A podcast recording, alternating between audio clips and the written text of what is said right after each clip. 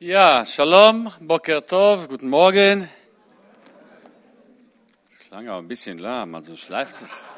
Guten Morgen, Shalom. Okay, ich hoffe, seid ihr alle wach. Ich freue mich, heute hier sein zu dürfen. Ich glaube, ich war vor zwei Jahren, genau, fast vor zwei Jahren schon mal hier. Und dass ihr weiterhin Interesse habt an Israel und was in Israel abläuft und passiert. Aber noch wichtiger ist, was Gott in Israel tut. Das andere ist nur Politik. Aber da passiert ganz, ganz viel und ganz, ganz Spannendes und wir leben in prophetischen Tagen. Und wenn man sich ein bisschen Israel vertieft anschaut, dann kann man gar nicht anders als einfach das sehen, was die Propheten verheißen haben. Das geht heute in Israel eins zu eins in Erfüllung. Wir werden heute ein bisschen davon hören, wie weit wir schon sind. Und ihr werdet staunen, wie weit wir schon sind. Das ist, äh, wird, es geht immer schneller voran. Aber kurz für die, die mich zum ersten Mal hören und sich wundern, weshalb dieser Israeli überhaupt Deutsch spricht. Das ist, weil ich bin in Deutschland geboren und mit elf Jahren sind wir dann nach Israel eingewandert. Meine Eltern haben uns einfach damals so mitgenommen. Und wir hatten nichts dagegen. Wir kannten Israel immer nur vom Urlaub, vom Strand. Wir dachten so, jetzt gehen wir ein ganzes Leben lang, geht es nur noch am Strand. Aber war doch nicht so. Auf alle Fälle, seitdem lebe ich da. Das ist 1978. Jetzt könnt ihr ausrechnen, wie alt ich bin. Und ähm, ja, bin dort aufgewachsen. Nach der Schule gehen wir erstmal drei Jahre zur Armee. Ich war bei der israelischen äh, Marine in einer Sondereinheit, äh, speziellen Einheit für äh, Operationen in feindlichen Ländern. Und nach den drei Jahren Armee müssen wir jedes Jahr nochmal zum Reservedienst. Müssen die Schweizer ja auch, bis wir 45 Jahre alt sind. Also ihr kennt das ja. Und äh, da bin ich jetzt auch schon drüber und deswegen muss ich da nicht mehr hin. Meine Kinder, meine Frau und ich, wir haben vier Kinder. Die älteste Tochter hat schon ihren zweijährigen Dienst beendet. Meine zweite Tochter ist gerade in der Armee. Deswegen kann ich hier in Ruhe rüberfliegen. Israel ist verteidigt. Und mein, mein, dann habe ich noch einen Sohn, 16 Jahre, und eine jüngere Tochter, die ist elf. Ihr seht, Israel ist ein fruchtbares Land. Da wachsen nicht nur Apfelsinen und Pampelmusen. Da geht's richtig los. Ich freue mich, dass ich auch vor 15 Jahren ungefähr haben wir, meine Frau und ich, eine messianische Gemeinde gegründet in Maalea Domim, in einer jüdischen Siedlung östlich von Jerusalem im jüdischen Gebirge. Und äh, die haben wir mittlerweile abgegeben, weil wir brauchen mehr Zeit und Energie für andere Projekte. Und äh, das ist gut. Frieden für den Wohlstand. Eine Vision zur Verbesserung des Lebens der Palästinenser und des israelischen Volkes. Das ist die Überschrift auf den neuen Friedensplan von Donald Trump. Das sogenannte Jahrhundertdeal. Vielleicht kannst du mal die Karte äh, zeigen. Ich habe ein paar Bilder mitgebracht. Ja, man kann sich ein bisschen das vorstellen, muss nicht alles lesen können, aber mehr oder weniger, ich will einfach, ich will euch mal ein bisschen äh, hineinnehmen in die Idee von diesem neuen Friedensplan, von dem Jahrhundertdeal und warum das überhaupt Jahrhundertdeal heißt. Das ist ganz äh, interessant. Dem zukünftigen palästinensischen Gemeinwesen, wir sagen das nicht so gerne Staat, weil das ist nicht, wird nicht richtig ein palästinensischer Staat sein, obwohl sie das meinen, äh, wird reichlich israelisches Territorium zugeschlagen. Einen großen Landstrich, sind alles blaue da, das wird palästinensisch sein, großen Landstrich südlich des Gazastreifens entlang, der, entlang der ägyptischen Grenze und dafür bleibt das Jordantal, ihr seht rechts von dem blauen Fleck da, äh, von dem Westbank, das äh, bleibt dann auf der israelischen Seite. Ah, ist da so ein Laser drauf? Und also, in, in Kürze, Sie bekommen. Ah ja. Also Sie, von da, wo Sie eine palästinensische Zwei-Staaten-Lösung haben wollten, von dieses ganze, diesem ganzen Gebiet und Gazastreifen, haben wir Ihnen hier, also dieser Plan hat Ihnen 30 Prozent da abgenommen vom Jordantal und ein paar Siedlungsblöcke in Klave, dann brauchen wir nicht die 600.000, 700.000 Siedler versetzen. Dafür bekommen sie hier noch äh, Land hinzu und somit haben sie dann ihre 100 Prozent. Israel behält die Kontrolle über ganz Jerusalem. Die Palästinenser dagegen erhalten die Möglichkeit, in einem Ostbezirk der Stadt ihren Regierungssitz zu errichten. Und dann wird eine Direktverbindung von dem Westjordanland hier mit einem Tunnel, der wird 34 Kilometer entlang sein, bis zum Gazastreifen.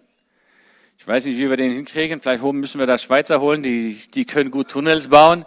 Aber mittlerweile sind die Palästinenser im Gazastreifen ja auch schon Profis geworden für Tunnelbauen. Also, die bauen das ja so schnell. Vielleicht kriegen die es sogar schneller hin als die Schweizer. Warum heißt das überhaupt äh, Jahrhundertdeal? Das ist ganz äh, spannend, ganz interessant, weil eigentlich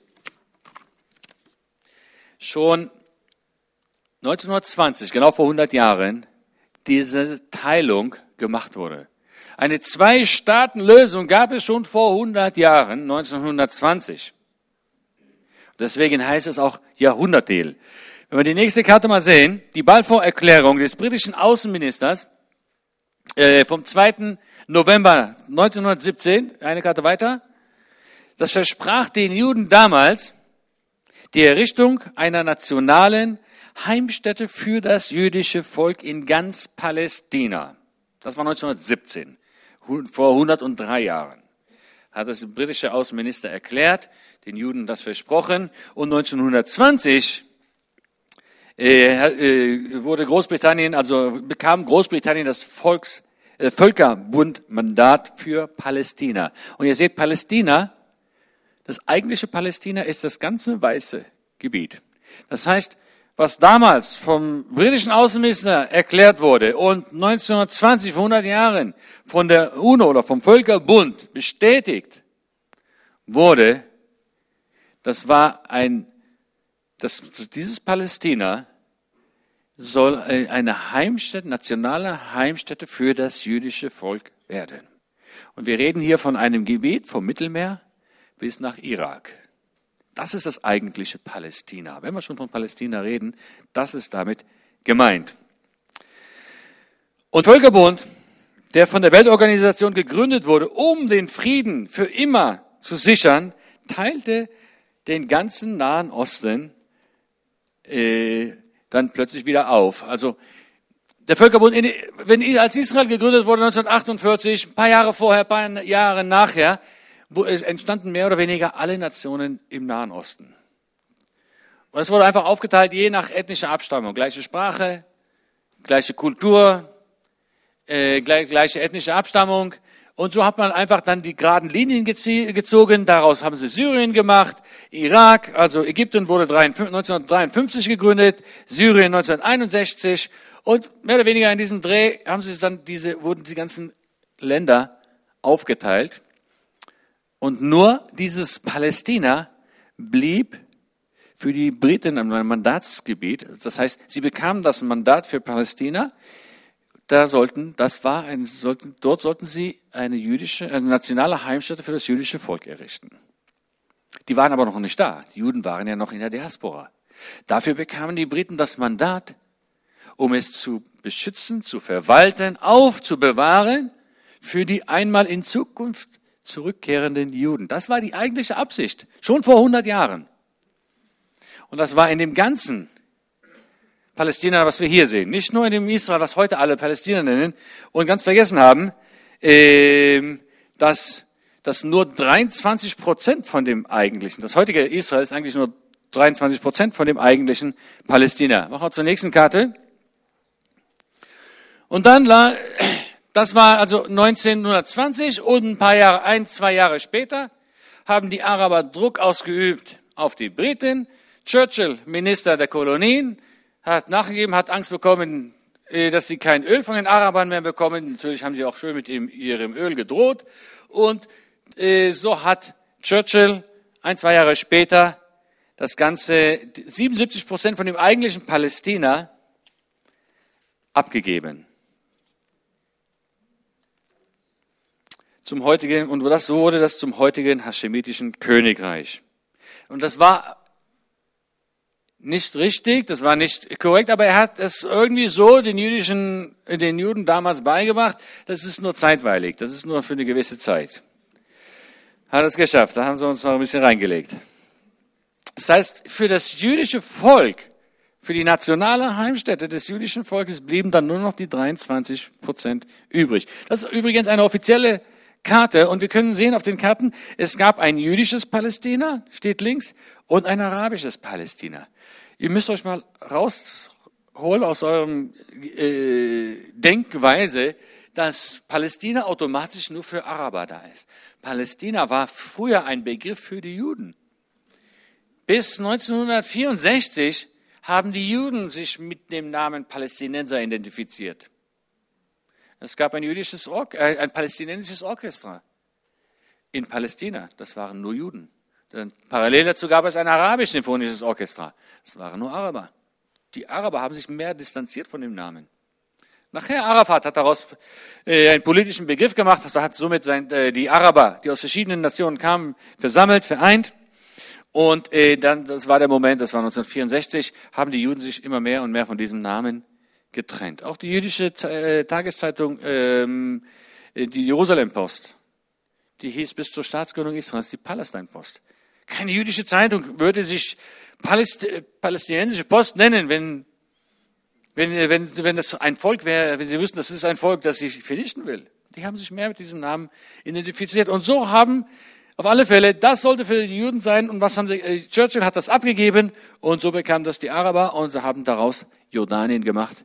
77 Prozent vom eigentlichen Land, das ihnen äh, bestimmt war für die Juden, laut äh, britische, äh, den Briten, laut der UNO-Völkerbund, ist heute in Jordanien. Und ständig hat die Welt Israel und das Land aufgeteilt. Und da sagt die Bibel was ganz Interessantes zu. Wir lesen das in Joel Kapitel 4,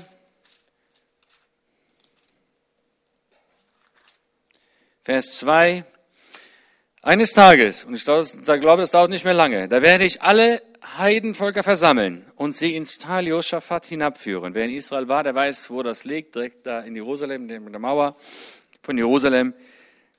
Äh, Tal Josaphat hinabführen und ich werde dort mit ihnen ins Gericht gehen, wegen meines Volkes und meines Erbteils Israel, weil sie es unter die Heidenvölker einmal zerstreut haben und mein Land verteilt oder zerteilt haben. Das sind die zwei Gründe, weshalb Gott mit den Nationen ins Gericht gehen wird. Einmal, weil sie das Volk Israel ständig rausgejagt haben äh, aus Israel. Zweitens, weil sie es verteilt und zerteilt. Und es, es gibt ganze Bücher, wie oft die Grenzen von Israel verändert, verschoben, verkleinert, vergrößert wurden. Und meistens haben die Nationen dazu geführt, diese Grenzen so oder so zu verändern. Dann am äh, 14. Mai 1948 endete das britische Mandat. Und David Ben Gurion verkündete die Unabhängigkeit des Staates Israels, so wie es der Teilungsplan 181 bei, in, in dem Teilungsplan gedacht war. Machen wir mal die nächste Karte oder die übernächste Karte. Noch eine? Genau. Das ist der, das ein, ein Jahr vor der Staatsgründung Israels hat die UNO, es blieb uns ja nur noch 23 Prozent, deswegen ist das andere ja fast gar nicht mehr drauf, war nicht mehr relevant. Und da hat die UNO gesagt, jetzt teilen wir das Land nochmal auf. Weil da waren immer noch Araber und Juden gemeinsam in diesem 23 Prozent Land. Und die wollten die haben sich bekriegt und um Frieden zu machen, um Ruhe zu bekommen, haben, haben die, hat die UNO gesagt, okay, wir machen den Teilungsplan 181 und teilen das Land auf. Und in dem weißen Gebiet, schöne Wüste unten und den schönen äh, Strand, ähm, den, den haben die Juden bekommen. Wir konnten den ganzen Tag baden. Und äh, das dunkle Gebiet, das haben die Araber, nicht die Palästinenser, die Araber bekommen. Okay, wir waren, Israel, die Juden waren happy mit dem, was offiziell, was rechtmäßig uns zwar wieder verkürzt und wieder abgenommen wurde, aber dass wir, was wir bekommen haben. Was machten wir ein paar Monate später? Israel hat einen jüdischen Staat gegründet. Das, was man uns, warum, weshalb man dieses Gebiet überhaupt aufgeteilt hat. Man hat dasselbe auch von den Arabern erwartet. Und auf die, die jüdische Staatsgründung reagierten die Araber nicht mit der Gründung eines arabischen Staates, sondern mit Krieg gegen den jungen jüdischen Staat Israel. Und damals standen einem israelischen Soldaten über 300 arabische Soldaten gegenüber. Und im Zuge dieses Unabhängigkeitskrieges, der fast ein ganzes Jahr lang ging, hat, haben die neuen sogenannten Jordanier, das war die Palästinenser auf der rechten Seite des Jordans, haben äh, das Westjordanland eingenommen und besetzt. Das war damals, das haben sie, die haben ja nur, deshalb das Hashemitische Königreich hat ja nur den rechten Teil bekommen, ohne den Westbank. Die Westbank haben sie sich erobert, haben sie besetzt 1948 beim Sechstagekrieg. Und so war, wurde dieses Westjordanland, was heute alle behaupten, das wäre von, ein, äh, von Israel besetztes Land, das war 19 Jahre lang jordanisch besetztes Land. Das sind Tatsachen, die man heute nicht mehr gerne hört oder erwähnt oder lehrt. Es wird Zeit, dass wir unsere Geschichtsunterrichten nicht mehr aus den Medien holen, sondern aus den Geschichtsbüchern. Die Medien verdrehen unsere Geschichte. Sie erzählen, sie brauchen nur regelmäßig den Begriff verändern von Judäa auf Samaria, auf Samaria auf besetzte Gebiete. Und so wächst eine ganze Generation auf mit der Meinung, wir hätten dieses Gebiet besetzt, das wäre nicht unser Land. Obwohl tausende von Jahren die meisten Geschichten, 85 Prozent der biblischen Geschichten sind in Judäa und Samarien geschehen. Das ist ein rein biblisches Kernland. Dort hat noch nie ein palästinensischer Staat existiert. Aber fragt mal die Leute auf der Straße, wir sind, die wir, die wir dort leben, wir sind Landräuber. Wir haben den Palästinensern das Land gestohlen. Das war 19 Jahre besetzt und im Sechstagekrieg hat Israel dieses Westjordanland befreit. Und dafür habe ich drei Beweise, dass das so ist. Ein Beweis, dieses Gebiet, Jordanien, seit 1967, seit dem Sechstagekrieg hat hier, ich muss ein bisschen langsamer reden. So, besonders hier in der Schweiz. Ist, ist Hochdeutsch nicht so gewöhnt. Und ich von Natur aus spreche ich ein bisschen schnell. Sorry. Ähm, Jordanien hat dieses Gebet seit 1967, seit dem Sechstagekrieg, nicht ein einziges Mal zurückgefordert. Nicht ein einziges Mal. Dann, sogar im Gegenteil, 1988. Ich war damals da waren wir gerade, da war ich noch in der Armee, auf meinem Raketenschiff, da waren wir gerade im Hafen. Ähm, und da haben wir Nachrichten gesehen und an dem Abend vom 31. Juli 1988 hat Jordanien, hat der König Hussein diesen sogenannten Disengagement-Plan, das heißt auf Deutsch das Loslösungsplan. Er hat sich losgelöst von jeder Verantwortung, von jedem Bezug auf das ganze Westjordanland wollte damit nichts mehr zu tun haben. Und alle Jordanier, die dort lebten, oder Araber, die dann Jordanier wurden, denen hat er die jordanische Bürgerschaft von heute auf morgen weggenommen. Gibt es nicht mehr. Heute bist du kein jordanischer Bürger mehr. Jetzt bist du niemand. An, an einem Abend. Weil er war nicht interessiert an diesem Gebet, er wollte sich mehr haben, er wusste, natürlich, er hat das Gebet besetzt, wir haben es zurückbefreit, und er hatte kein Interesse an dem Gebiet oder an den Leuten von diesem Gebiet. 1994 haben wir ein Friedensabkommen mit Jordanien abgeschlossen. Damals war ich Fotojournalist, war mit dabei, ähm, wie das alles geschehen ist dort. Und auch dieses Friedensabkommen wurde abgemacht ohne Erwähnung, ohne Bedingung, gibt uns das Land zurück. Kein arabisches Land hätte mit Israel Frieden gemacht, wenn da noch eine Landesfrage offen wäre und nicht geklärt wäre. Das war gar kein Diskussionsthema, weil die wussten, das ist nicht unser, äh, das, äh, ihr Land, das war von ihnen 19 Jahre besetzt. Sowas hört man in den Medien nicht. Sowas lernt man in den Schulen nicht. Aber schaut mal in den richtigen Geschichtsbüchern, da findet man das noch. Holt euch eure Informationen, eure Geschichtsunterricht nicht aus den Medien. Die haben heute solch eine Macht. unsere Meinung zu verändern. Und unsere Meinung über die Geschichte verändert auch unsere Entscheidungen für die Zukunft. Wie wir gegenüber Israel denken oder reden oder entscheiden. Einmal müsst ihr entscheiden, ob eine Schweizer Armee nach Israel geschickt wird oder nicht. Der Tag kommt. Es werden alle Nationen gegen Jerusalem ziehen. Da ist auch die super neutrale Schweiz dabei. Tut mir leid. Die sich immer raushält. Ist ja schön, wenn man das immer kann. Aber wenn die Bibel sagt, alle Nationen, dann ist auch diesmal auch die Schweiz mit dabei. Und dann müsst ihr euch entscheiden, bin ich dabei oder bin ich nicht dabei. Und viele Christen, die es nicht, die Israel nicht verstehen, die kein Herz für Israel haben, die nicht sehen in dem heutigen Israel, dass Gott dort etwas tut, was die Propheten verheißen haben. Für die Israel ein politischer Staat ist wie alle anderen äh, politischen Staaten, die werden kein Problem haben, die Hand zu heben. Die machen ja nur noch Probleme, die unterdrücken immer die Palästinenser, die haben ja Land gestohlen, die haben die sowieso rausgeschickt, es wird Zeit, dass da mal Ordnung geschieht und so weiter. Früher ich weiß nicht, manche können sich zurück daran erinnern, aber äh, 1967, beim, nach dem Sechstagekrieg, als Israel in sechs Tagen gesiegt hat, die Leute haben sich gefreut. Christen gingen auf die Straße und haben sich gefreut. Man hat Gott in den Gemeinden, in den Gottesdiensten gedankt. Plötzlich war Jerusalem zum ersten Mal nach 2000 Jahren wieder in jüdischen Händen. Die Tage des Messias nähern sich. Das hat man gepredigt. Man hat sich gefreut mit Jerusalem. Auch beim Yom Kippur-Krieg, da war Israel fast, stand Israel fast vor der Vernichtung. Fast vor der Vernichtung. Und dann auf einmal hat Israel doch gesiegt mit Gottes Hilfe. Und die Christen, die gingen auf die Straße und haben sich gefreut. Mein Vater damals, ich war noch in, in den Sechstagekrieg, da war ich noch zu jung, da war ich erst ein Jahr alt.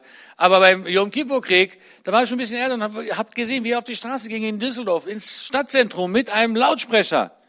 Und hat es angekündigt und die Leute, wildfremde Leute, nicht Christen, auf der Straße, haben getanzt und geklatscht und haben sich gefreut. Macht das heute mal in Zürich. Ja. Die Zeiten, man hat das ganz anders gesehen. Was ist passiert? Die Medien haben hier unsere Meinungen verändert. Christen haben sich überhaupt gefreut, weil da auch so viele Wunder geschahen in den, in den Kriegen. Das ist ja nicht normal, dass ein kleines Völkchen, umzingelt von so vielen Arabern, wir sind gerade mal, damals waren wir noch weniger, heute sind wir sieben Millionen Juden dort, damals, äh, und umzingelt von 400 Millionen Arabern. Das, da, da brauchen wir Gottes Wunder, da brauchen wir Gottes Eingreifen. Ich habe da hinten so, äh, ich habe extra mitgebracht, weil diese, die, das sind vier DVDs drinne. Das kennt ihr vielleicht, gegen jede Wahrscheinlichkeit. Alles so Kriegswunder. Berichte von Juden, von Soldaten von damals und von arabischen Soldaten, die plötzlich mitten im, im, im Krieg sahen die tausend Panzer auf einmal und sind alle geflohen. Man hat das nachkontrolliert, da war kein einziger Panzer. Gott hat ihnen irgendwie eine Vision gegeben. Oder israelische Soldaten, die auf einem Weg zu, einem, äh, zu einer Rettungsaktion waren, plötzlich stellten fest, dass sie mitten auf einem Minenfeld stehen. Und es dauerte nicht mehr lange, dann kam die Sonne hoch, dann wurde es hell, dann würde man sie sehen und sie erschießen. Sie konnten aber nicht mehr weiter, nicht mehr geradeaus. Überall waren Minen, die sie kaum gesehen haben. Plötzlich kam ein starker Wind, der hat ein paar Zentimeter von, von dem Staub weggepustet, so dass sie ganz klar sehen konnten, wo die Minen waren und einfach drumherum gehen konnten. Normalerweise ist da, äh, solche Winde haben wir normalerweise nicht in Israel. Das sind alles solche Berichtungen von Leuten, die das live erlebt haben, gesehen haben. Richtig spannend. Also das wird euch umhauen. Deswegen habe ich das mitgebracht, weil man hört heute gar nichts mehr. Man immer, wenn man sechs Tage kriegt, dann denkt man immer nur, ja, das, ist, das war das, das Jahr, wo die Juden das, die, die Palästinenser rausgejagt haben und sich das Land geraubt haben. Das sechs Tage Krieg, das waren sechs Tage Wunder. Sechs Tage Wunder. Wenn ihr das, das, diesen Begriff hört, sechs Tage Krieg, sollt ihr, sollt ihr direkt an diese Wunder denken. Und nicht an das, was die Medien uns ständig hier äh, versuchen klarzumachen. Und seit den 90er Jahren wurden die Medien immer stärker und massiver und verdrehten die Fakten und machten aus der Geschichte oder machten Fake News daraus. Wer redet heute noch von den jüdischen Flüchtlingen? Man redet immer nur von den arabischen, palästinensischen Flüchtlingslagern. Aber damals, als dieses Problem entstanden ist, gab es auch noch ein Flüchtlingsproblem. Da wurden 900.000, viel mehr Juden zu Flüchtlingen aus den arabischen Ländern. Die, darüber spricht keiner mehr, das interessiert keinen mehr. Die palästinensischen Führer haben jede Gelegenheit versäumt, den Konflikt mit Israel beizulegen. Und wenn sie es jetzt wieder tun mit diesem Jahrhundertdeal von Donald Trump und Netanyahu, werden sie niemals einen eigenen Staat haben. Das ist die beste, letzte Gelegenheit, die sie noch haben, die wir ihnen anbieten. Alles haben sie ja abgesagt. Jede Gelegenheit, eine Zwei-Staaten-Lösung zu gründen, was sie angeblich wollen, einen palästinensischen Staat, haben sie alles verneint. Angefangen von vor 100 Jahren. Deswegen heißt es ja auch Jahrhundertdeal 1920. Das war die eigentliche Absicht äh, damals. Den UNO-Teilungsplan 1947 wurde das Land aufgeteilt und wieder aufgeteilt. Dann in Khartoum, die Khartoum-Resolution, das war eine Resolution ein paar Tage nach dem Sechstagekrieg 1967, nachdem Israel Jordanien, äh, nicht Jordanien, ähm, äh, von Syrien Golanhöhen erobert hat und äh, von Ägypten auch Sinai und äh, den Gazastreifen. Nur ein paar Tage später gab es eine Resolution in Khartoum und dort hat Israel diesen arabischen Ländern all das eroberte Land wieder zurück angeboten. Das, was wir gerade erobert haben, könnt ihr alles zurückhaben. Alles. Das war nur ein paar Tage später. Mit zwei Bedingungen. Und entscheidet ihr, ob der Preis zu hoch war oder nicht. Eine, wir wollen Frieden mit euch. Zweitens, erkennt uns als jüdischen Staat Israel. Also erkennt Israel als einen jüdischen Staat an. Das war alles, was Israel gefordert hat. Die, und die hätten bis auf den letzten Meter die Golanhöhen zurückbekommen, Sinai-Halbinsel und den Gazastreifen. Den Gazastreifen den wollten sie sowieso nicht zurückhaben. Bis heute nicht. Dann äh, weitere, dann Camp David. Das Camp David Deal im Jahr 2000, 2001. 97 Prozent aller Gebiete, die sie von Israel forderten für einen palästinensischen Staat, hat Israel ihnen, die israelische Regierung ihnen inklusive Jerusalem angeboten. Haben sie abgelehnt und all die anderen auch. Warum? Weil letztendlich müssen sie von ihrer Seite Waffen niederlegen und müssen ihre äh, müssen Israel als einen jüdischen Staat anerkennen. Und das ist unmöglich für, nicht für die Araber, für den Islam. Weil der, für den Islam die größte Schande ist, dass dieses kleine Volk Juden plötzlich in den, mitten in den muslimischen Nahen Osten kam und hat einen Staat gegründet und die glauben an einen anderen Gott und nicht an ihren Allah. Das ist die groß, größte Beleidigung, größte Schande für den Islam. Und deswegen, wenn wir jedes Jahr unseren Unabhängigkeitstag feiern, feiern oder trauern die Araber ihren Katastrophentag, was für uns, oder sie nennen das den Nakba-Tag. Was für uns ein Wunder ist, was für uns eine Freude ist, ist immer für die Araber eine Katastrophe. Und deswegen sind sie alle äh, bis jetzt gescheitert. Stimmt, dieses Jahrhundertdeal, laut der Bibel gehört das komplette Land dem Volk Israel und darf auch laut der Bibel nicht oder laut Joel 4 nicht aufgeteilt werden. Aber Israel wird endlich in, jetzt endlich in der Lage sein, wenn dieser Plan, wenn das jetzt, äh, äh, wenn er eingeführt wird, wird er endlich in, die, in der Lage sein, Israel einen 53-jährigen Status quo in den Gebieten zu beenden. Und die israelische Souveränität über jüdische Dörfer und Städte in diesen Gebieten, in den 30 Prozent von den Gebieten einzuführen. Die palästinensischen Araber müssen nun ihre maximalistischen Forderungen sowie wie ihr kriegerisches Verhalten aufgeben, einschließlich Terror, Zahlungen an Terroristenfamilien. Wisst ihr, wie viele Millionen jeden Monat an Terroristenfamilien gehen, bezahlt werden? Die meisten Terroristen sind heute nicht mehr Terroristen, weil es Ideologie ist, sondern weil es ein gutes Geschäft ist.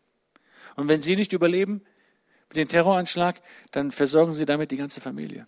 Und sie gehen in Paradies als Schahiden. Das ist hinter der, äh, den, den meisten Terroranschlägen. Die wichtigsten arabischen Staaten befürworten diese radikale Veränderung des Jahrhundertstils. Das, das ist total interessant, dass wir sehen äh, Staaten wie Saudi-Arabien, Ägypten, Bahrain, Kuwait, Dubai, Vereinigte Arabische äh, Emirate, Golf, äh, Golfstaaten und so weiter, sehen in diesem Jahrhundertdeal von Trump, in diesem neuen Friedensplan, die sehen ihn positiv und wollen ihn einführen. Macht euch keine falschen Vorstellungen. Das, äh, Vorstellungen. das ist nicht aus dem Grund, weil sie jetzt Israel-Freunde geworden sind. Mehr, weil sie weil das ihren Interessen dient, in ihrem Kampf auch gegen den Iran, der unter anderem, unter anderem auch die, Terror, die Terrororganisation wie Hamas und islamischen Dschihad im Gazastreifen finanziert.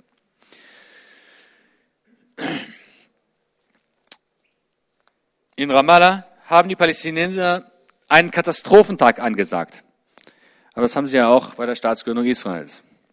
Das heißt, immer wenn Israel etwas Gutes passiert, versuchen die Palästinenser das irgendwie zu sabotieren und kaputt zu machen. Und nicht nur, dass die arabische Presse kaum darüber berichtet hat, über diesen jetzigen Deal, diesen Friedensabkommen, sondern die arabischen Pressen, die darüber berichtet haben, haben positiv und mit großer Freude darüber berichtet. Der, der Nahe Osten hat sich verändert. Vergesst mal den alten, klassischen Arabisch, Israel, alten äh, Nahen Osten. Die Welt hat sich verändert. Der ganze Nahe Osten hat sich verändert. Die Einstellung der Araber gegenüber der Beziehungen mit den Israelis hat sich verändert. Und die Araber haben eingesehen, dass nach vier Jahrzehnten, dass das sogenannte palästinensische Volk, das unter uns lebt, das sich so nennt, palästinensische Volk, das ist jetzt zu lang erklären, warum das kein Volk ist. Es sind Araber aus den verschiedenen Nachbarvölkern. Sie haben vier Jahrzehnte ihnen was vorgelogen, vorgemacht. Ständig versucht, die arabische Nation aufzuhetzen mit Lügen. Die Juden gehen auf den Tempelplatz. Netanyahu hat dann mal einen Tempelplatz besucht. Die versuchen, ständig haben sie Israel beschuldigt und das verbreitet in den arabischen Ländern, dass wir versuchen, den Tempelplatz zu erobern und die El-Aqsa-Moschee zu erobern. Und sie, weil sie ganz genau wussten, dass das etwas ist, wofür die arabischen Nachbarstaaten in den Krieg mit Israel ziehen würden. Und ständig haben sie ihnen was vorgelogen, damit, um sie aufzuhetzen und gegen Israel zu, zu holen, damit sie einen Krieg führen gegen Israel. Aber jetzt plötzlich in Washington haben wir das ganz klar gesehen, als dieser äh, Friedensplan ausgerufen wurde, dass die meisten arabischen Staaten gar nicht da diese Lügen mehr anhören wollen. Die haben sich auf die Seite Amerikas und auf die Seite Israels gestellt. Es findet eine Art Normalisation mit den Arabern statt. Also Israel und den Arabern. Sie bereuen es zum Teil, dass sie dazu geholfen haben, dieses palästinensische Volk, sogenannte palästinensische Volk zu gründen, welches ihnen jetzt in den Rücken fällt.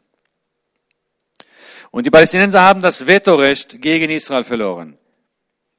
Jedes Mal, denn, denn wenn jedes Mal, wenn Israel irgendwas erreicht hat, irgendwas entwickelt oder irgendwie es uns gut geht, finanziell oder versuchen, dieses sogenannte palästinensische Volk, das zu sabotieren, das zu zerstören mit irgendeinem Aufstand, irgendeiner Intifada.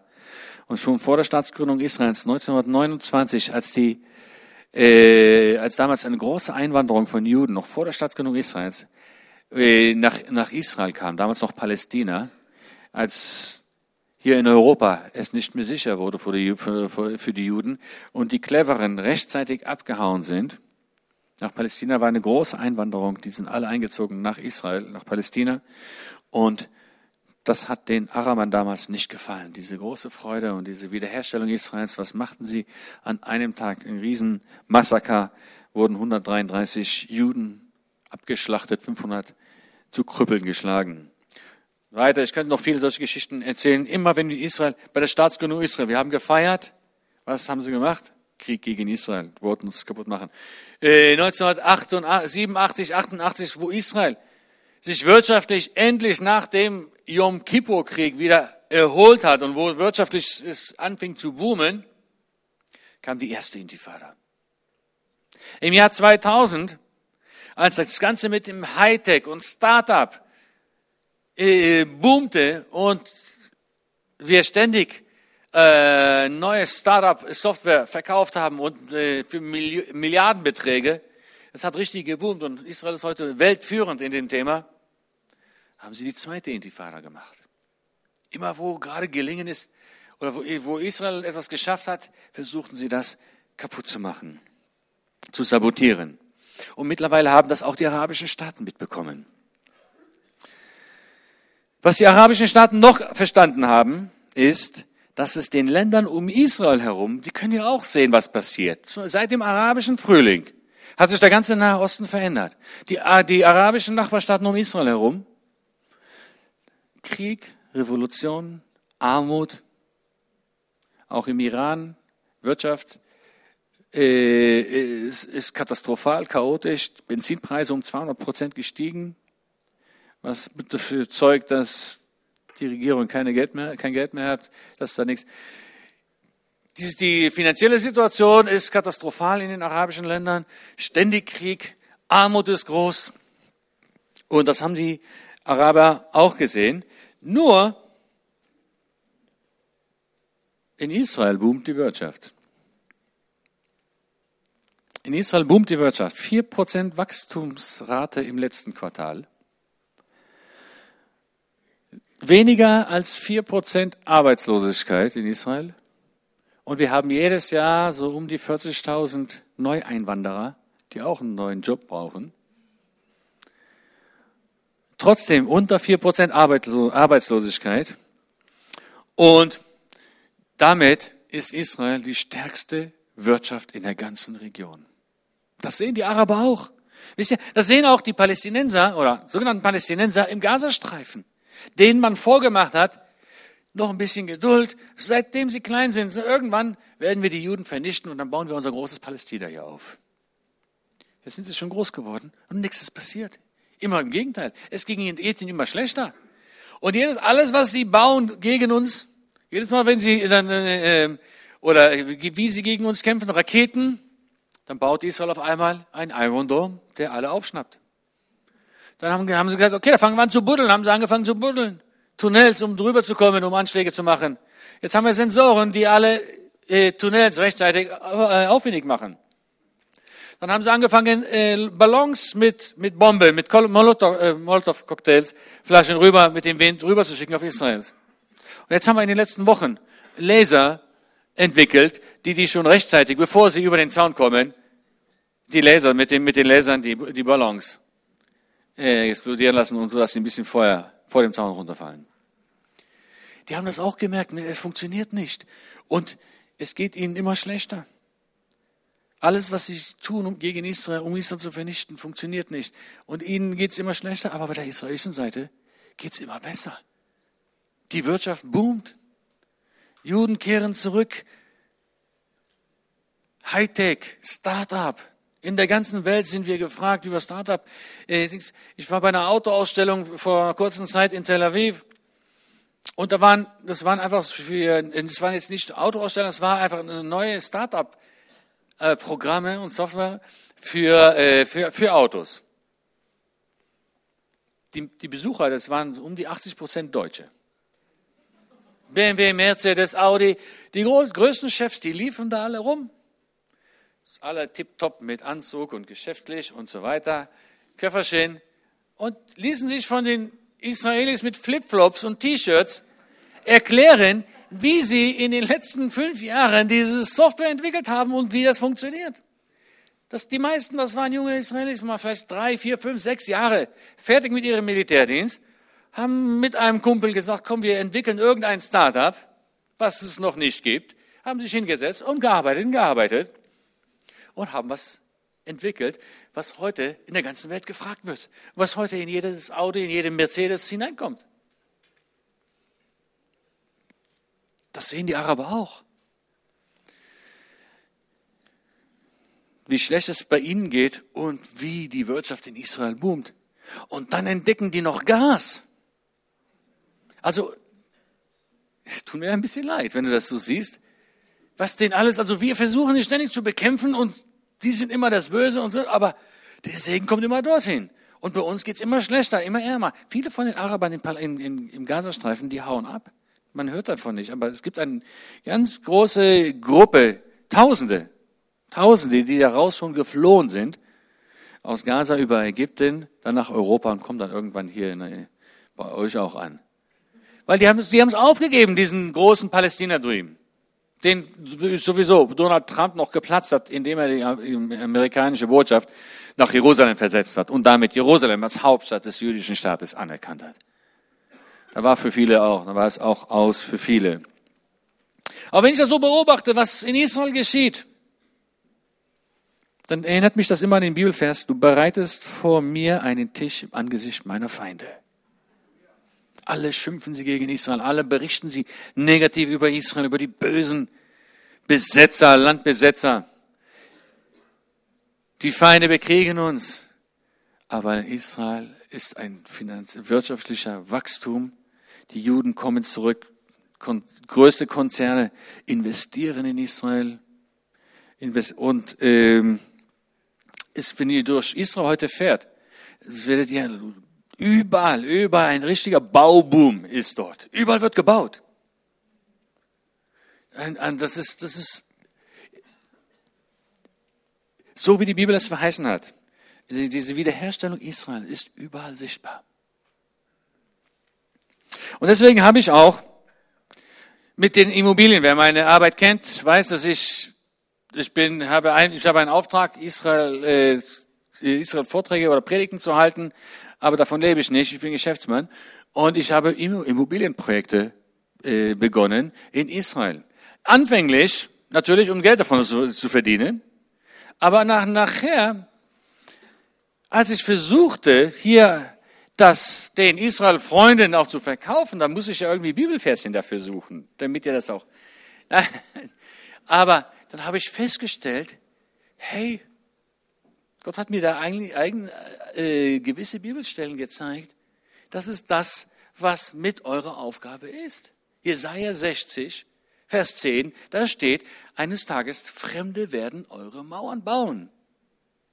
Wir leben in diesen Tagen und erlaubt mir das mal, erstmal, ich, äh, bevor wir jetzt Jesaja 60, äh, möchte ich erstmal Jesaja 53, wir leben in prophetischen Tagen. Jesaja 43 zum Beispiel, da steht in Vers 5, fürchte dich nicht, denn ich bin bei dir und will dir, will deinen Samen vom Osten herführen und dich vom Westen her sammeln.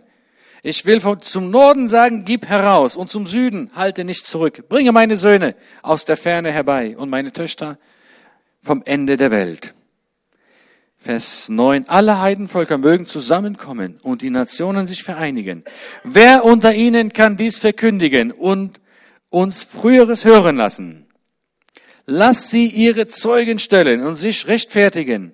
Dann wird man es hören und sagen, es ist wahr. Ihr seid meine Zeugen. Was heute in Israel passiert, das ist genau das, was die Propheten verheißen haben vor vielen tausend Jahren. Was Petrus gesagt hat in Apostelgeschichte 3, Vers 21, bevor Jesus wiederkommen wird, muss eine Wiederherstellung geschehen. Und welche Wiederherstellung sagt er im gleichen Vers? Die Wiederherstellung, von denen die Propheten verheißen haben. Und das ist die Wiederherstellung Israels. Die geht heute vor unseren Augen in Erfüllung. Vor unseren Augen. Hier, sie kommen schon zurück. Und all das geschieht, warum? Lasst sie ihre Zeugen stellen und sich rechtfertigen, dann wird man es hören und es sagen, es ist wahr. Es gibt einen Gott. Israel ist der Beweis, dass es einen Gott gibt. Das ist das, was hier äh, gemeint ist in Vers 10. Ihr seid meine Zeugen. Jeder Israeli in Israel, jeder Baum, den wir pflanzen, jedes Haus, das wir bauen und damit bezeugen, dass die Wiederherstellung Israels, so wie die Propheten es verheißen haben, heute stattfindet, ist ein Beweis, ist ein Zeuge, dass es einen Gott gibt. Und hier liegt das Problem der Welt mit Israel. Das liegt nicht an der Siedlungspolitik und an, ob Netanyahu korrupt ist oder nicht korrupt ist. Das, und dann lesen wir in Vers, in Kapitel 60,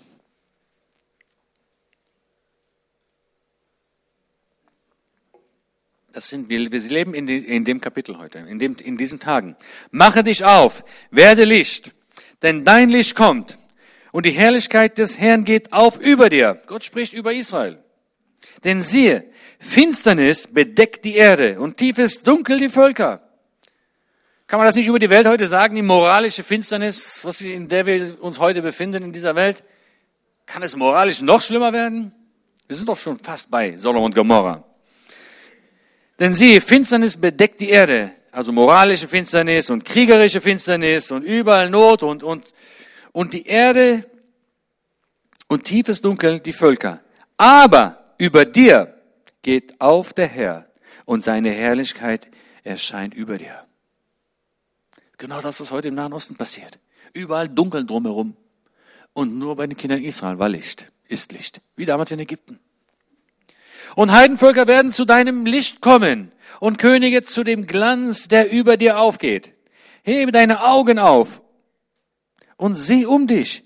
Diese alle kommen, versammelt zu dir. Deine Söhne werden von ferne kommen und deine Töchter auf dem Arm herbeigetragen werden. Das geschieht vor unseren Augen. Ich kann euch viele Bilder zeigen, wo äh, wir, äh, wir haben in meiner Gemeinde in Israel, in Jerusalem, haben wir, die Hälfte sind äthiopische Juden aus Äthiopien. Viele von der älteren Generation, die wurden auf den Schultern getragen von den Flugzeugen runter und äh, nach Israel und auch bis zu den Flugzeugen in Äthiopien, hunderte von Kilometern auf den Schultern getragen, so wie es hier steht. Vers 5. Wenn du dies siehst, wirst du vor Freude strahlen und dein Herz wird klopfen und weit werden, denn der Reichtum des Meeres wird dir zugewandt. Wir haben Gas gefunden vor zehn Jahren. Heute exportieren wir nach Jordanien, nach Ägypten und in die ganzen arabischen. Wir, die arabischen äh, Länder sind abhängig geworden heute von Israel. Reichtum vom Meer. Und das, die Bibel spricht hier nicht von den Fischen im Mittelmeer. Und das, das Becken vom Mittelmeer, das hat am wenigsten Fische von, von allen Meeren. Und das wenige, das von allen Seiten wird schon rausgeschöpft. Und der Nachwuchs ist nicht genügend als eins der Meere mit den wenigsten Fischen. Also über Fische ist hier nicht die Rede. Und das geschieht schon vor unseren Augen mit dem Gas finden. Vielleicht finden wir auch noch Öl. Und dann geht's weiter. Und äh, denn der Reichtum des Meeres wird dir zugewandt. Die Schätze der Heidenvölker werden zu dir kommen. Die kommen alle und investieren. Die größten Konzerne, BMW, Audi, Mercedes, die haben Entwicklungsbüros in Israel aufgebaut, Riesenbüros. Google, Amazon, schon längst haben die das. Intel und alles schon eine Menge Kamele wird dich bedecken und so weiter. Äh, Dromedare von Midian, das ist übrigens Saudi-Arabien. Auch mit Saudi-Arabien haben wir äh, gute Beziehungen in der letzten Zeit. Und dann können wir weiter und weiter lesen. Sie alle werden von Saba kommen. Saba, das ist Sudan, Äthiopien. Auch jetzt, letzte Woche war unser Ministerpräsident Netanyahu und hat Frieden gemacht und Beziehungen neu aufgebaut mit dem sudanischen Präsidenten. Wir leben in anderen, wir leben, die Welt hat sich verändert, der Nahosten hat sich verändert. Die Verheißungen Gottes, die Wiederherstellung Israels, die Situation im Nahen Osten, die geht mit großen Schritten voran. Wir leben in diesen, in diesen Bibelversen. Und dann überspringe ich mal auf Vers, äh, geht's weiter auf Vers 10. Und Fremdlinge werden deine Mauern bauen. Fremde werden kommen die, und die Mauern bauen. Und das hat mir der Herr ganz klar, klar gezeigt. Das heißt, ihr könnt euch daran teilnehmen. Wir haben, ich habe da hinten äh, an dem Infotisch solche Prospekte. Wen das interessiert, macht das. Das ist, das ist nicht nur ähm, das Geschäft. Wir bauen erdbebensichere Häuser in Israel. Warum? Weil alle 100 Jahre passiert ein großes Erdbeben in Israel. Und das letzte war vor 100 Jahren in Zafet. Das ist fast ganz die, die nördliche Stadt Zafet äh, total zerstört wurde. Das war vor 100 Jahren. Und laut Statistiken alle 100 Jahren. Und deswegen fördert die Regierung jetzt solche erdbebensicheren Häuser. Deswegen haben wir diese Projekte begonnen, auch Häuser in Siedlungen oder für Studentenheime. Nehmen Sie sich die Prospekte mit. Das ist ganz äh, spannend, dass ihr könnt daran teilnehmen, an das, was Gott verheißen hat. Nicht umsonst steht da. Wir, wir befinden uns in diesen Versen. Ihr lest es mal. Jesaja 60. 1 bis 10. Das ist genau das, was Gott verheißen hat. Und alle haben das erkannt. Die Geschäftsleute, die großen Konzerne, Araber haben erkannt, dass da ein Segen in Israel ist. Auch wenn sie nur von dem Kuchen einen Teil abhaben wollen, aber sie haben das erkannt. Nur eine Gruppe hat es nicht erkannt. Nur die Kirchen und viele Christen haben weiterhin ihre Probleme mit Israel und mit dem Volk Gottes. Und weiter und können oder wollen in dem heutigen Volk Israel nicht das biblisch-prophetische Israel verstehen. Jetzt wurde sogar aufgedeckt, die letzten Wochen, dass der Ökumenische Rat der Kirchen gegen Israel spioniert. Die große globale christliche Organisation finanziert Spione, die sich als Touristen ausgeben und voreingenommene Berichte über die angeblich brutale und unterdrückende Behandlung von Palästinensern durch Israelis zu verbreiten. Sie besuchen unter anderem Terroristenfamilien. Über 2000 solche Touristen wurden ausgebildet, wie sie Israel beschmutzen und äh, äh, verklagen können und einfach mit äh, ganz antisemitischen Vorträgen und Lehren. Das ist erschreckend. Das ist kein gutes Zeugnis für die Christen in Israel. Wisst ihr, ich habe, ich gehe einmal im Jahr gehe ich mal für ein paar Tage in die Wüste, um einfach geistig mal aufzutanken. Und äh, weil in der Wüste, da ist es ruhig. Ich lasse auch mein Handy zu Hause, lasse auch Frau und Familie zu Hause. Nicht, dass meine Frau nicht ruhig ist, aber versteht mich nicht falsch. Aber wenn alles um dich herum, kein Laptop, kein Handy, weil man mal ruhig wird, dann kannst du Gottes Stimme laut hören. Die wird nicht lauter, die bleibt gleich laut. Aber du hörst sie auf einmal, weil alle anderen Geräusche wegfallen. Und dann kann diese Stimme manchmal zu dir schreien. Deswegen hat Gott auch vorher die Propheten und, die, und Jesus auch vor dem Dienst erstmal in die Wüste geschickt. Das ist ganz gesund. Und das mache ich so einmal im Jahr für ein paar Tage, 40 Tage wie Jesus, das ist mir zu lang, äh, drei Tage. Und das habe ich jetzt gemacht und im letzten August bin ich nach Ägypten gegangen, in die Wüste Sinai. Und als ehrlich gesagt, da ist noch ein Grund, warum ich da hingegangen bin. Das klingt so fromm, geistlich auftanken, aber ist nicht ganz so fromm. Ähm, eigentlich wollte ich Gott etwas erklären. Ich dachte, er hat das vielleicht übersehen, dass ich schon 20 Jahre diesen Vortragsdienst mache über Israel und schon 3000 Vorträge hinter mir habe. Das macht müde. Irgendwann und dass ich das eigentlich, davon lebe ich nicht und da fehlt mir deswegen eine Woche Geschäfte machen. Und dazu kommt noch, dass ich ständig, das macht mir nur noch, mir nur Feinde unter den Christen. Wird ständig werde ich angeklagt und verleumdet und Briefe werden rumgeschickt über mich, der macht das und hier und weiß was. Ich sag, Mensch, was brauche ich das? Ich wollte Gott erklären, schau mal, 20 Jahre ist eine runde Zahl, 3000 Vorträge, runde Zahl, komm, können wir abhaken. Und äh, sowieso, äh, das fehlt mir hier für die Woche arbeiten und ständig die Leute, ich verärgere nur die Leute und die, die, die schimpfen alle gegen mich. Und mit diesem Hintergedanken bin ich da hingegangen, um da, dachte ich so, ich tank da mal auf und dann in dieser, in diesem Zuge werde ich ihm das erklären. ja. Und dann kam ich da an habe mich da hingesetzt und ähm, erstmal kam es noch zur Ruhe. Aber Gott ist, Gott ist auch richtig, der hat Humor und der macht das auch richtig äh, cool. Er plötzlich schickt er mir ein, ein nicht mir, aber vor mir ging da ein Kamel mit einem Beduine mit weißem Kleid und dieses Jalabea und reitet da so ganz gemütlich, so wie in den Hollywood-Filmen. Aber original. So richtig. Und er war gerade am überlegen, was soll ich, was soll ich lesen jetzt von der Bibel? Ich habe ja nur die Bibel mitgenommen. Und dann dachte ich, Mensch, das kam mir vor wie einer von den Kindern Israel, die dann ausgezogen sind beim Auszug aus Ägypten. Ja klar, ich bin ja im Sinai. Da liest man mal den Auszug aus Ägypten. Dann habe ich angefangen, den Auszug aus Ägypten zu lesen. Und bin auf einen Vers gestoßen, der mich fast umgehauen hat. Den ich zwar kannte, aber ein Wort war mir nicht bewusst drin. Gerade als die Kinder Israel ausgezogen sind aus Ägypten, steht dann hier in 2. Mose 12, Vers 38, es zog aber auch viel Mischvolk mit ihnen.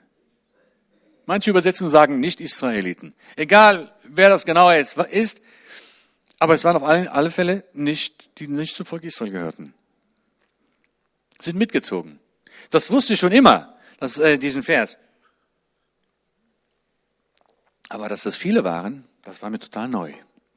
Und für mich waren das immer ein paar Verrückte, die da sagten als, ja, also wer zieht denn als freier Ägypter mit einem Volk Sklaven in die Wüste? Nur weil irgendein Mose gesagt hat, ich bringe euch in ein gelobtes Land, wo Milch und Honig fließt. Also macht das mit denen mal, da wirst du auch nicht so schnell mitziehen. Und, ähm, also, wenn, und deswegen, wenn das ein paar waren, okay, ist, überall gibt es ein paar Verrückte. Aber plötzlich ist dieses, dieses Wort hier viel Mischvolk. Da dachte ich, okay, da muss ja was dran sein. So viele Verrückte gibt's ja auch nicht. Die müssen oder verrückt gewesen sein oder sie müssen irgendwas erkannt haben, was die anderen Ägypter nicht erkannt haben. Und deswegen bin ich ihm nachgegangen. Ich wollte erstmal äh, Google fragen, aber ich hatte mein Handy nicht dabei. Habe ich ja zu Hause gelassen. Und dann muss ich, habe ich gesagt, okay, die Bibel erklärt sich am besten alleine. Dann habe ich nochmal angefangen zu lesen, den ganzen Auszug aus Ägypten. Das hat mich richtig interessiert. Warum waren es viele? Warum hat, hat sich ein Ägypter, ein freier Mann, Stellt euch mal vor, er, hat, er sagt dem Nachbarn Ägypter, ein Ägypter Nachbarn, weißt du was, was machst du denn? Warum packst du deine Sachen? Ja, ich ziehe mit dem Volkssklaven in die Wüste. Könnt ihr euch vorstellen, was, was die Nachbarn da gedacht haben. Und genau so war das. Und als ich dann äh, wieder die Geschichte las, dann habe ich es mir aufgefallen, das habe ich mir markiert, dass ständig Gott das Herz vom Pharao verstockt hat. Warum? Hey, alle wären happy. Gott hat Mose zum Pharao geschickt. Let my people go, lass mein Volk ziehen. Pharao hat schon nach den ersten paar Stra äh, Plagen gesagt, okay, wir können gehen.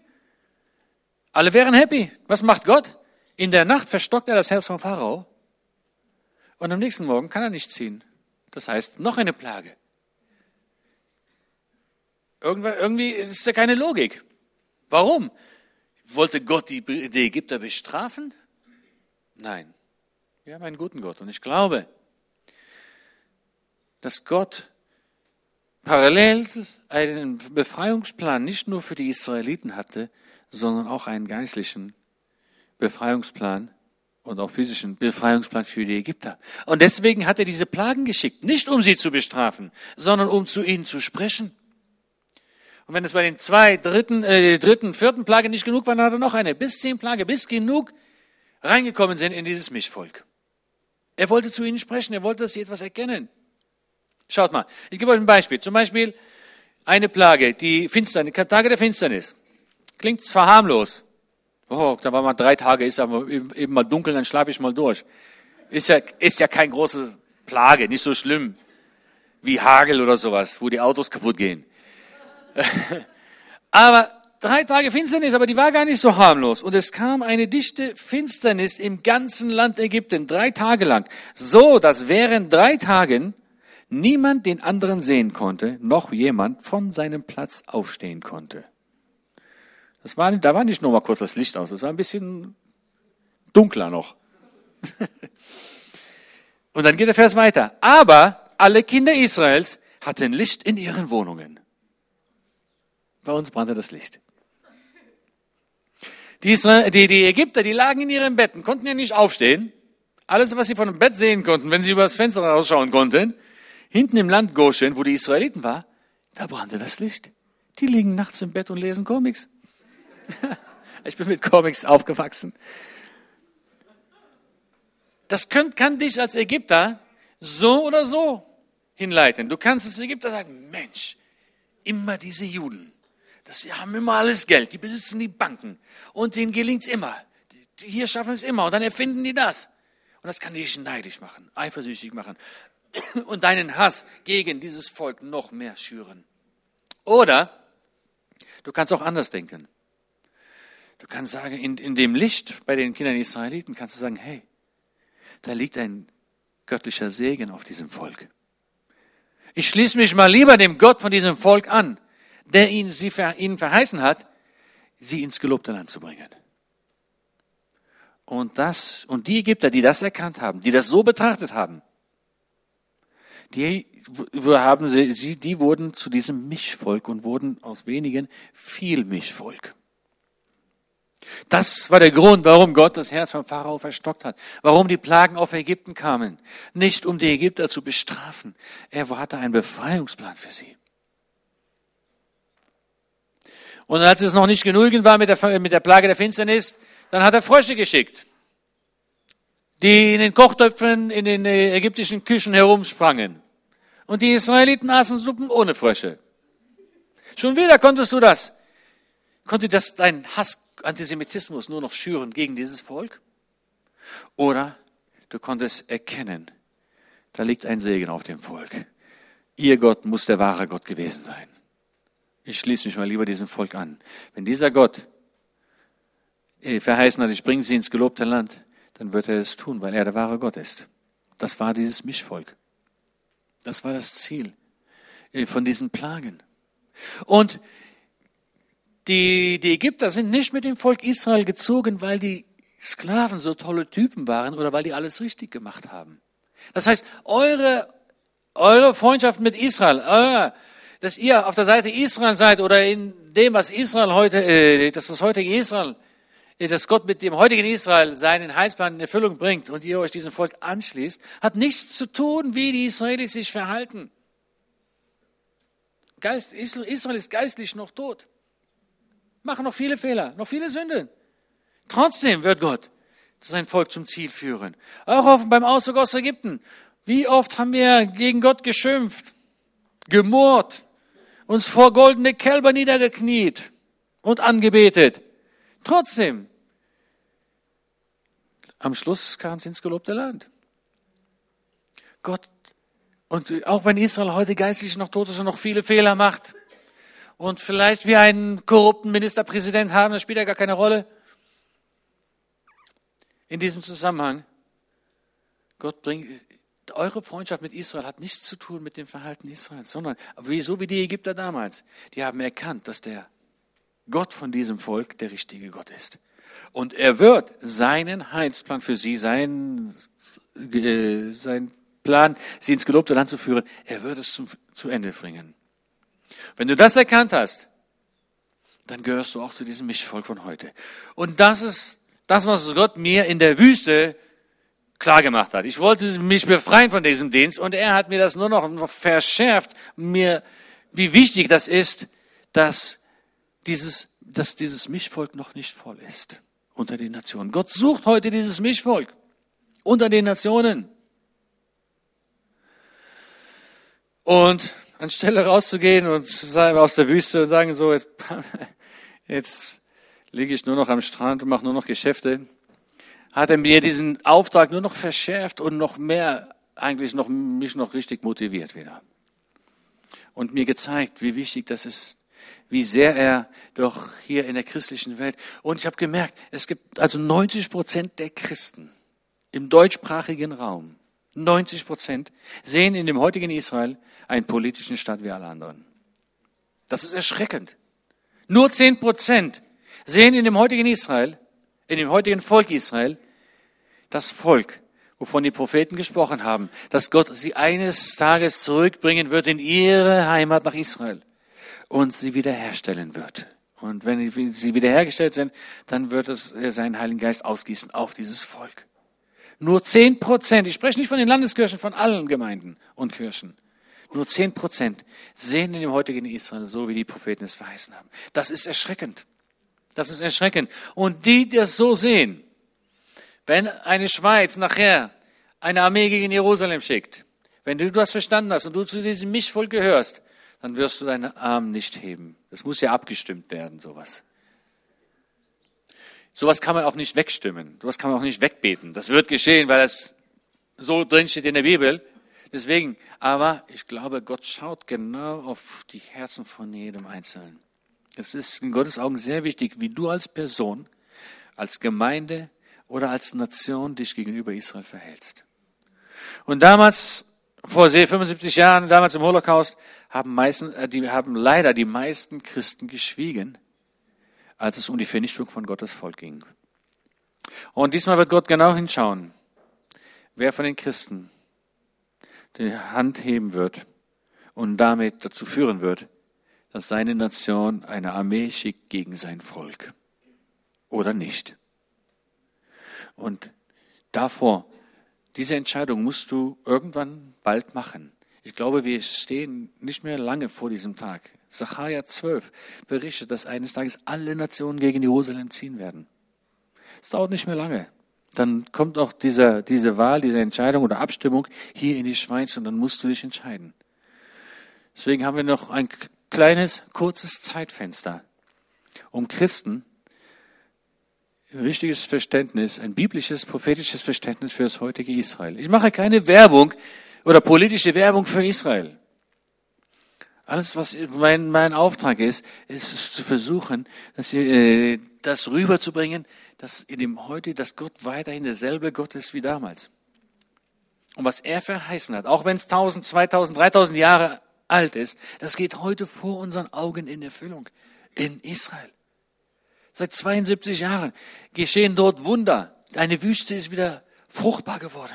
Eine Sprache, die 2000 Jahre ausgestorben war, wird von einem ganzen Volk wieder gesprochen. Jedes Jahr kehren Juden zurück und wiederherstellen Israel. Ein Bauboom in Israel, in jeder Ecke, an jeder Straße. Und das erkennen die arabischen Nationen drumherum, das erkennen die Investoren, die, die, die Konzerne, überall weltweit. Nur die meisten Christen noch nicht. Und so haben wir, habt ihr eine wichtige Aufgabe, das auch in den christlichen Kreisen. Nochmal, ich betone, ich möchte betonen, damals die, die Ägypter, die sich diesem Volk, diesem Mischvolk angeschlossen, diesem Volk Israel als Mischvolk angeschlossen haben, die haben das nicht getan, weil die Ägypter, weil die Sklaven alles richtig gemacht haben. Nur weil sie etwas erkannt haben. Darum geht's nicht. Nicht, weil wir alles gut und richtig machen. Und erst wenn die sich richtig benehmen, dann bin ich auch auf der Seite Israels. Aber jetzt kann ich doch nicht so, so ein Volk unterstützen, die das und das und dann eine Love-Parade in Tel Aviv und Jerusalem und dann schießen die palästinensische kleine Kinder und was dann alles berichtet wird gegen Israel. Da geschieht was ganz Gewaltiges in Israel.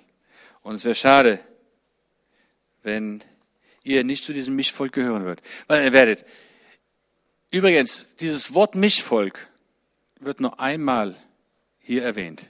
Die ganze Wüstenwanderung, 40 Jahre lang, aus der Wüste heraus, hört man nicht mehr, nichts mehr über dieses Mischvolk. Weil sie dann eins wurden. Sobald du dich zu diesem, anschließt, zu diesem Volk und bereit erklärst, mit ihnen zu ziehen in die Wüste, durch dick und dünn, alles durchzumachen, weil du an ihren Gott glaubst, in dem Moment sind wir ein Volk geworden. Und deswegen wurden die gar nicht mehr erwähnt. Sie waren automatisch, gehörten dazu. Und so, wenn du auf der Seite Israels bist und du an Jesus glaubst und an den richtigen Gott Israels und das so siehst, dann gehörst du zu dem geistlichen Volk Gottes. Und nimmst dir auch genügend Zeit, um für das physische Volk Gottes zu beten, das bald auch nach der Wiederherstellung Israels geistlich wird. Aber wir sind weiterhin ein Volk. Wir gehören zusammen. Und das ist eine äh, wichtige Erkenntnis, was leider die meisten Christen noch nicht erkannt haben. Wir leben in prophetischen Tagen, ganz spannenden Tagen. Das sollten wir ernst nehmen. Und sollten wir nicht nur sagen, ah ja, okay, super, wir sind hier. Das sollten wir auch studieren. Wir sollten wieder neu die Propheten entdecken. Lest es mal, Jesaja 60, schau mal nochmal durch. Es ist, wir leben genau in diesen Tagen. Reichtum aus, der, aus dem Meer wird euch zukommen. Das kommt uns zu. Ihr könnt dafür beten, dass wir auch noch das Öl finden. Da geht's schneller. wisst ihr, warum wir, äh, ich muss Schluss machen. Aber wisst ihr, warum wir das Gas gefunden haben? Noch den letzten Punkt, das ist einfach äh, lustig das Gas haben wir gefunden, damals, als dieser arabische Frühling begonnen hat. Da haben die Ägypter, da war damals anfänglich, da haben die erstmal die muslimische Brüderschaft, die, die Regierung in Ägypten übernommen. Die muslimische Brüderschaft sind natürlich total gegen Israel, wollen Israel vernichten, haben uns signalisieren wollen, dass sie keinen Frieden mit Israel wollen. Und dadurch haben sie ständig die Gasröhren, die uns Gas geliefert haben von Ägypten, vom Sinai, haben sie ständig, ständig in die Luft gesprengt. Dann hatten wir immer ein paar Wochen kein Gas, mussten wir anders irgendwie, dann sind die Gaspreise gestiegen, dauerte wieder ein paar Wochen, bis es repariert wurde, ein paar Wochen später wieder. 15 Mal hin und her. Sie wollten uns einfach signalisieren, bald äh, gibt es keinen Frieden mehr mit euch. In diesen in dieser Zeit, wo das 15 Mal in die Luft gesprengt wurde, in dieser Zeit hat Israel Gas im Mittelmeer entdeckt. War genau vor zehn Jahren. Jetzt brauchen wir das Gas nicht mehr. Jetzt können Sie es jeden Tag in die Luft sprengen. Jetzt exportieren wir ihn nach Ägypten, nach Jordanien, in die Türkei, nach Zypern. So macht Gott das. Die einen meinen es böse und Gott segnet uns. Jedes Mal, wenn sie uns was Böses tun wollen, segnet Gott uns noch mehr. Sie greifen uns an, um uns zu vernichten und Gott schenkt uns noch mehr Land. So macht Gott das. Irgende, manche, der, manche Nationen, arabische Länder haben das gecheckt, dass es gar nicht so gut ist, gegen Israel zu kämpfen. Weil die, nur wir gewinnen davon. Und äh, Gott hat es verheißen. Er hat uns nicht zurückgebracht in dieses Land, damit irgendein Iran oder iranischer Präsident auf den roten Knopf drückt und uns vernichtet. Gott hat uns zurückgebracht, damit Jesus wiederkommen kann. Weil Jesus wird wiederkommen auf den Ölberg. Er wird auf dem Ölberg stehen und dann werden wir auf ihn schauen, den wir durchsport haben vor 2000 Jahren. Und wenn wir aber nicht zurückgekommen sind bis dann, dann wird er alleine dort stehen. Deswegen bringt er jetzt sein Volk zurück. Deswegen gibt es die Wiederherstellung Israels.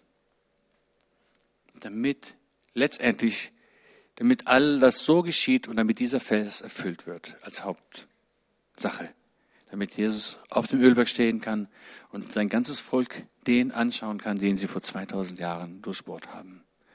Und es dauert nicht mehr lange. Jesus kommt bald wieder. Amen. Gottes Segen.